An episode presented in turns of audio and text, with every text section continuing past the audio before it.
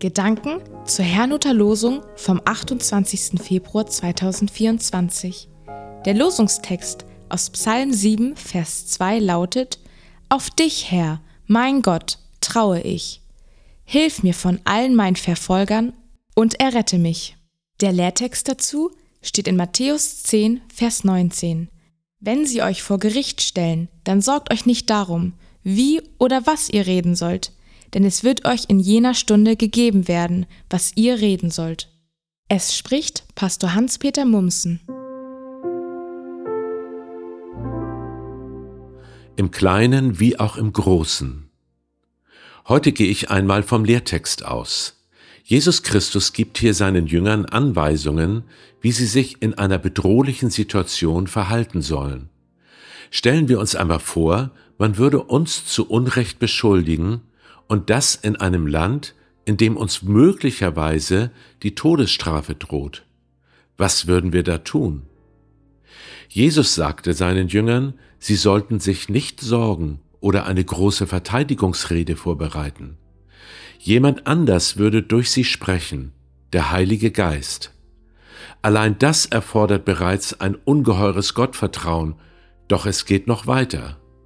Ganz praktisch wurde es, als man Stephanus vor den Hohen Rat der Ketzerei beschuldigte. Stephanus Verteidigungsrede darauf war ohne Zweifel vom Heiligen Geist geführt, denn schon vor Beginn seiner Worte heißt es, und alle im Hohen Rat Versammelten richteten die Augen auf Stephanus, weil sein Gesicht plötzlich so strahlend wurde wie das eines Engels. Nachzulesen in Apostelgeschichte 6, Vers 15. Was er sagte, war mutig und voll Wahrheit, doch es rettete nicht sein Leben. Sollten wir uns trotzdem noch auf die Leitung des Heiligen Geistes verlassen? Ich habe festgestellt, dass genau das, was einem Angst macht, auch der Zugang zu Gottes übernatürlicher Kraft sein kann.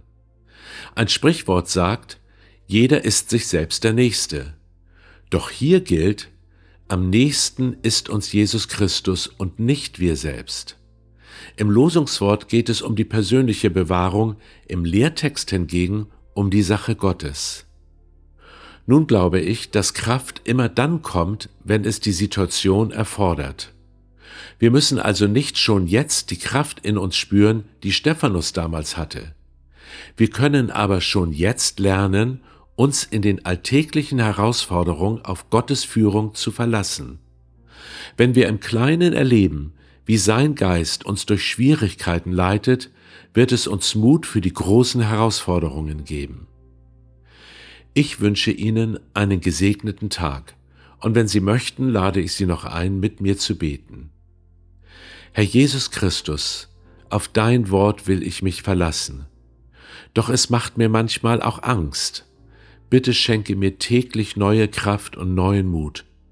Lass mich erleben, wie dein Geist mich auch durch schwierige Situationen hindurch leitet. Das bitte ich in deinem Namen, Jesus. Amen.